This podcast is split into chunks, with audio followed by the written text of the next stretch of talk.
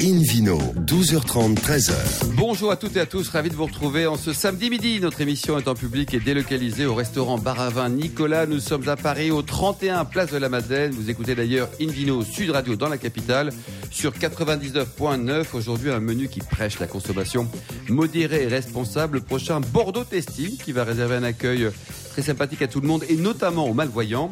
Le lancement du prix Alain Sandrin, c'est notre invité Andrew Geffort pour son ouvrage Le Grand Livre du Vin aux éditions Erol. À mes côtés pour co-animer cette émission, Sylvie Tonnerre et Laure Gasparotto. Bonjour mesdames. Bonjour. Je suis ravi de changer de tous ces barbus et gens sympathiques qui sont pas là pour aujourd'hui enfin laisser une place minimum à la jante féminine. Vous aimez les, whisky ou les whisky ou pas toutes les deux?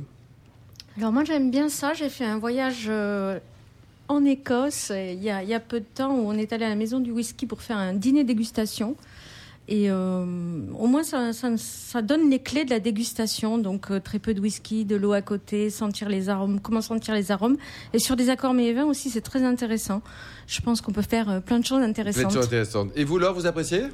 J'apprécie euh, non seulement les whiskies d'Écosse, mais les whiskies de Corse, euh, de Cognac. Euh, maintenant, on en fait beaucoup en France. Et ben, maintenant, vous allez tout savoir sur les whiskies américains grâce à notre premier invité, Michel Guiraud, directeur général de Brown Forman France. Bonjour Michel. Bonjour. Alors déjà, brossez-nous un petit peu le portrait du whisky en France. Le grand marché, ça représente quoi? Mais le, whisky, le, marché du whisky en farce se, porte bien, hein, puisque en matière de spiritueux, c'est la première catégorie consommée. c'est un marché donc qui représente différentes catégories, notamment les Écossais, comme Madame vient, vient de, le, citer. D'autre part aussi, il commence à y avoir un développement des whisky français. Il y a 50 distilleries en France, Madame, donc vous commencez à avoir un certain choix euh, de, de whisky français. Et bien entendu, les whisky américains. Et donc, Brown-Forman. Le sujet du jour, quoi. La grande distribution, au niveau de la distribution, Michel, sur la France, ça joue un rôle vraiment prépondérant dans, dans les volumes vendus? Complètement. La grande distribution française représente 80% euh, des, des, produits, des, spiritueux commercialisés en France. 80%, c'est important. Hein. Et les cafés hôtels restaurants, donc 20%. Et ça se passe comment d'ailleurs sur le marché du vin? Alors, euh, la grande distribution, ça représente aussi beaucoup? 80% euh, des vins sont vendus en grande distribution. Exactement comme les whiskies. Alors Michel, on, peut dire, hein, Forman, l'entreprise que vous dirigez pour la France, est vraiment une véritable expertise dans tout ce qui est whisky américain. Oui, si on peut se permettre de dire, nous sommes les experts des, whiskies américains. Brown Forman est une entreprise qui a été créée en 1870 par M. Brown et M. Forman. Donc, euh, et donc nous avons, euh, je me permets de vous faire voyager dans le Tennessee et dans le Kentucky, où nous avons deux distilleries. Euh, je vous emmènerai tout d'abord dans le Tennessee, et pour ne pas la nommer, bien sûr, la distillerie Jack Daniels, euh, du nom aussi de Monsieur Jack Daniels, qui a créé cette. Ils ont tous existé alors Ils ont tous existé. Monsieur Jack Daniels, c'était un monsieur très charismatique et caractériel, euh, qui a eu une longue vie, et donc qui a eu surtout cette créativité en tant que master distiller, comme l'on dit dans notre jargon, donc d'avoir une, une originalité donc, et, et un côté particulier, puisqu'il a su, en plus de savoir élaborer donc des whiskies américains, donc de filtrer en plus son Jack Daniels sur un filtre de charbon de bois d'érable. Et ainsi, ça a donné la spécificité du Jack Daniels numéro 7 tel que l'on connaît. C'était à quelle année, ça, Michel? C'était en 1866. Voilà. Et d'ailleurs, aujourd'hui, euh, enfin, l'année dernière, nous avons fêté le 150e anniversaire de la distillerie, ce qui représente quand même une certaine ancienneté au niveau des États-Unis. Et à ce titre, la distillerie est classée au patrimoine donc, euh, américain. Donc, euh, Belle reconnaissance, en tout cas. Exactement. Tout à fait, tout à fait. Et, vous avez une deuxième marque magique aussi, hein Oui, alors donc là, on se transporte un petit peu plus au niveau du Kentucky. Et on repart donc en 1812. Et là, c'est un Français, ce qui est rare parce que les Français, quand même, se sont peu expatriés euh, aux États-Unis.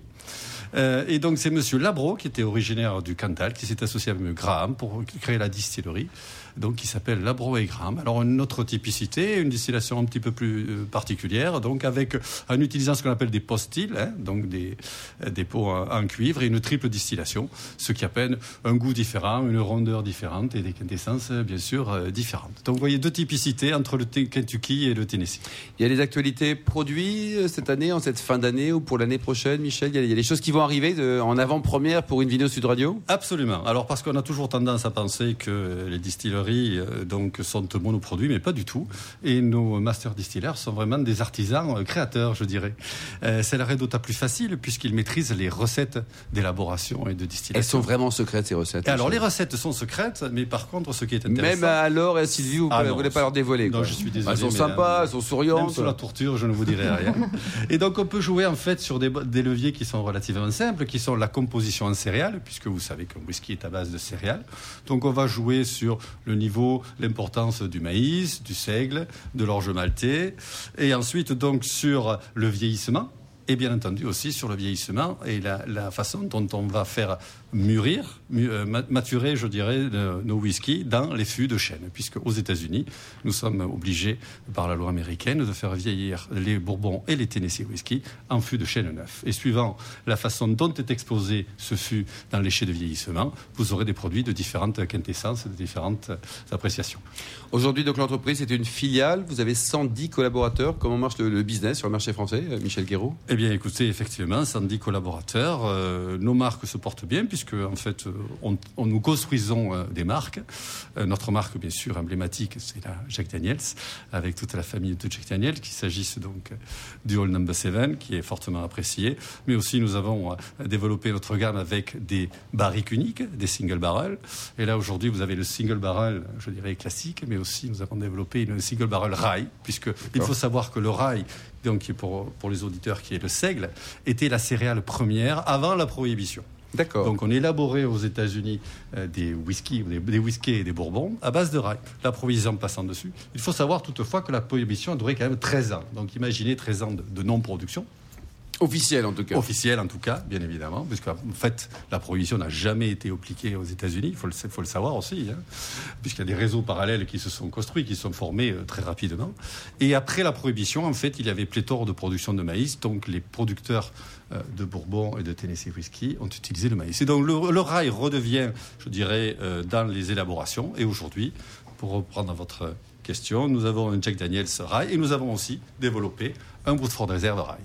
Merci beaucoup, Michel Guéraud, directeur général de Broad Farm pour la France. Une vidéo sur Radio retrouve le sourire, justement, de Sylvie Tonnerre, rédactrice en chef du magazine Terre de Vin, pour nous parler du Bordeaux testing. Très convaincant, Michel. Hein, ça, donne envie, avec modération, de déguster. Hein. Ça donne envie de goûter les différences à base de seigle, à base de maïs. À base ça mérite une éducation, le whisky, les whisky aussi, un peu comme le vin, enfin exactement comme le vin d'ailleurs. Oui, oui, il y a des techniques de dégustation particulières. Alors, ce Bordeaux testing, est-ce qu'il s'annonce bien? Ben oui, sixième édition tout de même, ça passe euh, très vite. Donc, euh, Bordeaux Testing, c'est le 9 et 10 décembre prochain à Bordeaux.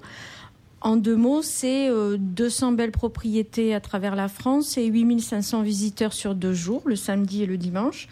Ça ne se passe pas que au Palais de la Bourse. On investit maintenant cinq lieux à Bordeaux pour pouvoir euh, loger tout le monde. Euh, au restaurant Le Gabriel, il y a les pommes rolls. On dresse une immense bulle transparente sur la place de la Bourse. Ah, c'est sympa ça. Qui accueille les Bordeaux. En fait, c'est le week-end prochain, c'est ça, oui. Et là, vous avez donc majorité de Bordeaux ou d'autres régions Il y a quoi? Il y a 120 belles propriétés de Bordeaux et euh, des propriétés étrangères qu'on abrite dans le musée des douanes, vignobles étrangers à capitaux français et les champagnes évidemment dans l'église Saint-Rémy et là on a une, une très grosse proportion de, champagne et les grands représentants de tous les autres vignobles de France, Languedoc, Sud-Ouest, euh, Bourgogne, Vallée du Rhône, euh, voilà. Alors c'est le rendez-vous incontournable.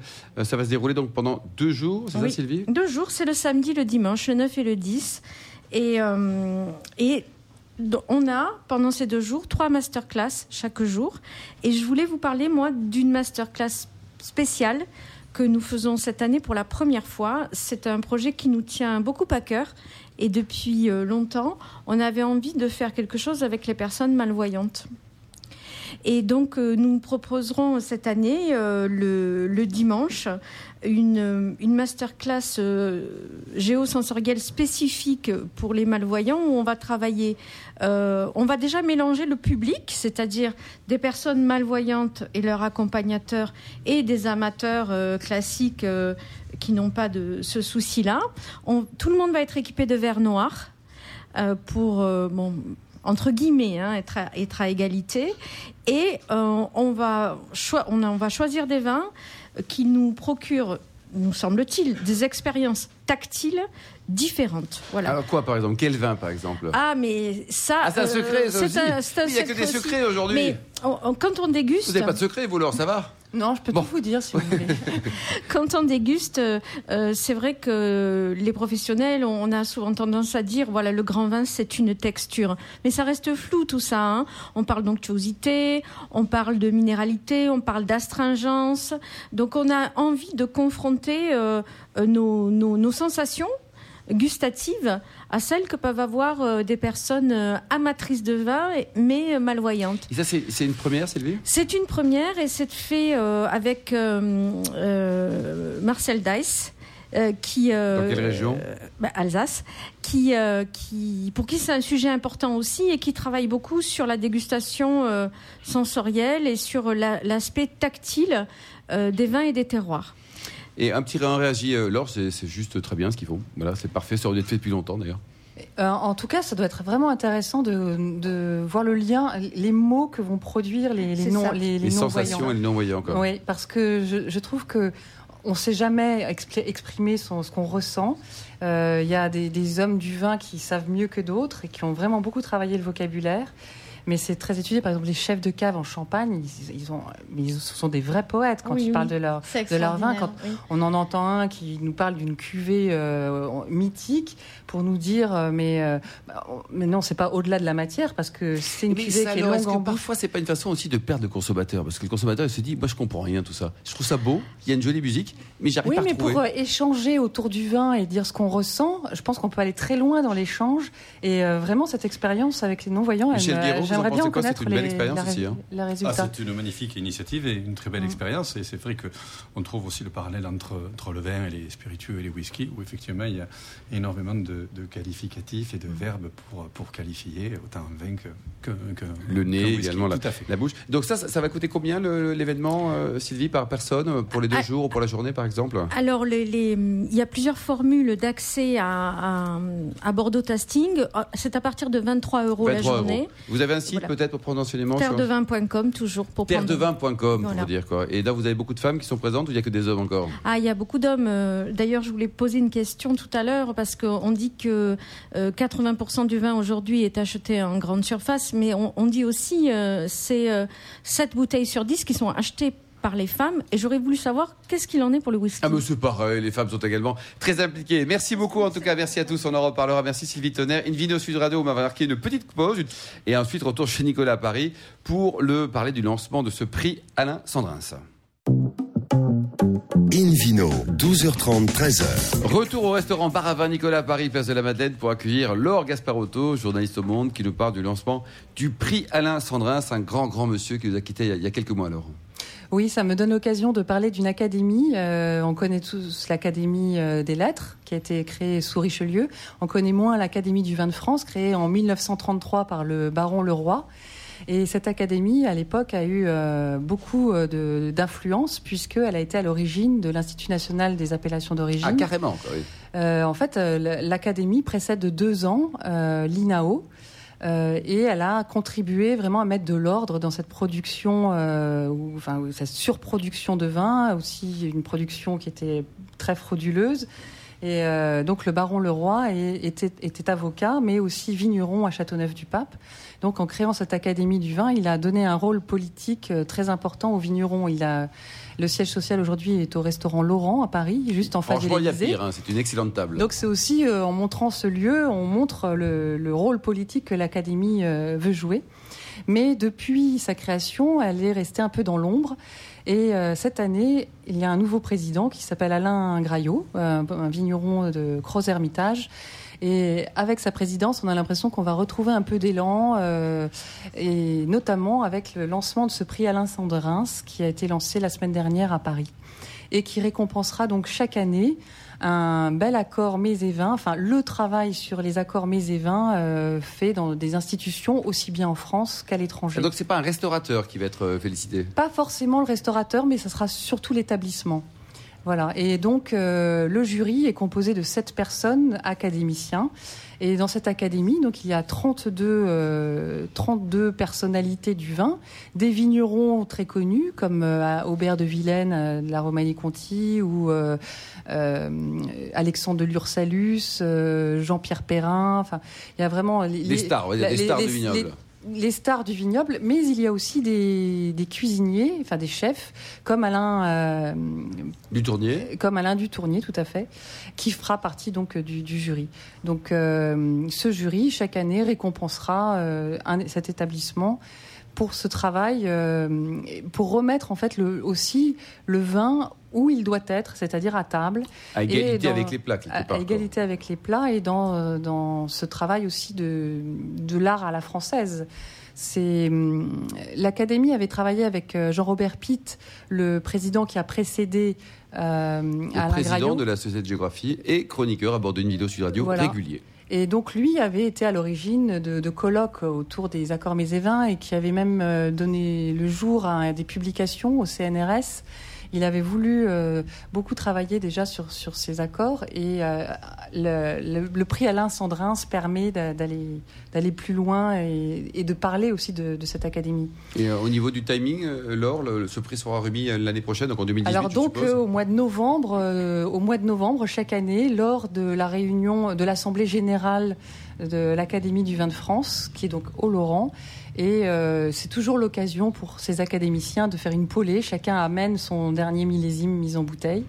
Et hum, euh, donc là, on fait la fête, on mange bien, il y a des gens très convenables et en plus il y a un prix super qui va être remis, quoi. C'est ça en gros? Exactement. Et puis euh, parmi ces membres du jury, on compte également Eric Orsena. Donc il n'y a pas que des vignerons euh, qui, font partie de l'académie. Eric Orsena est, je crois, le seul à faire partie des deux académies françaises et, était très ami avec Alain Sandrins. Il a beaucoup travaillé avec Alain Sandrins dans sa cuisine, d'ailleurs, qui n'était pas très loin d'ici. De la place de la Madeleine, effectivement, au restaurant Lucas Carton. Voilà. Et, donc, euh, c'est un bel hommage à ce cuisinier, puisque ce sont des gens qui le connaissaient très bien, qui, ont créé ce prix. C'est formidable. Merci. On va les suivre et pourquoi pas accueillir d'ailleurs au micro de, Sud Radio le, lauréat l'année prochaine qui, qui va gagner donc ce premier prix. Merci Laure. Une vidéo Sud Radio accueille maintenant un nouvel invité, Andrew Jefford, pour son ouvrage Le Grand Livre du Vin, édité chez Erol. Bonjour Andrew. Bonjour. Alors, vous avez toujours travaillé dans le vin ou pas euh, J'ai travaillé dans le vin depuis 30 ans maintenant. Vous avez un petit accent, vous n'êtes pas français, vous? Euh, Malheureusement, je ne suis pas parfait, je ne suis pas français, non, je suis anglais d'origine. Anglais. Et c'est autant de devenir français un jour ou vous comptez rester bah, anglais jusqu'à la fin de votre vie alors? Oui, après le Brexit, je vais postuler à ma famille pour la, citoyenneté française. Bon, ben, vous vivez en France depuis, depuis longtemps? Euh, Depuis 8 ans maintenant. 8 ans. Avant, vous étiez en Australie, c'est ça? En Australie pendant 15 mois parce que j'avais un emploi à l'université d'Adelaide pendant un an. Et ensuite, euh, avant, oh, avant ça, j'étais en Angleterre, voilà. En Angleterre. Alors racontez-nous, vous vivez donc dans le sud de la France, euh, oui, en Occitanie maintenant, ça s'appelle Occitanie quoi, dans cette région. Occitanie, joli nom, oui. Vous êtes au cœur des vignobles ou pas loin des vignobles Malheureusement pas exactement au cœur des vignobles, mais je suis pas loin de Pixalou et souvent le week-end je suis là. Bon, très bien. Alors indépendamment d'écrire des beaux livres, on va parler de votre dernier ouvrage publié chez, chez Erol. Vous êtes également journaliste, chroniqueur à la radio, à la télé, au niveau. Euh, oui, à la radio quand j'étais en Angleterre, mais maintenant je suis en France, euh, ce n'est plus le cas. Mais je suis chroniqueur pour Decanter en Angleterre, euh, grande revue en anglais euh, en Europe en général, et aussi pour le World of Fine Wine. C'est une autre revue, un peu plus soignée, trimestrielle, etc. Et aussi en été pour The Financial Times quand Jancis Robinson prend ses vacances. D'accord, oui, ça va. sur la couverture de ce livre, vous indiquez l'un des journalistes préférés de Robert Parker. Vous pensez que c'est toujours un gourou, lui, ou pas? Euh, vous mettez en gros sur l'étiquette, donc enfin sur, sur la couverture. Je crois que son nom, euh, quand même, ça veut dire quelque chose à, beaucoup de lecteurs. Oui. Bon, donc c'est un clin d'œil marketing quand même. Alors, le concept de ce livre, le grand livre du vin, quel est-il, Andrew? Bah, C'était conçu comme un cours, un cours d'éducation, un cours d'auto-éducation. De, ça, c'était l'idée. En anglais, ça s'appelle Andrew Jeffords Wine Course.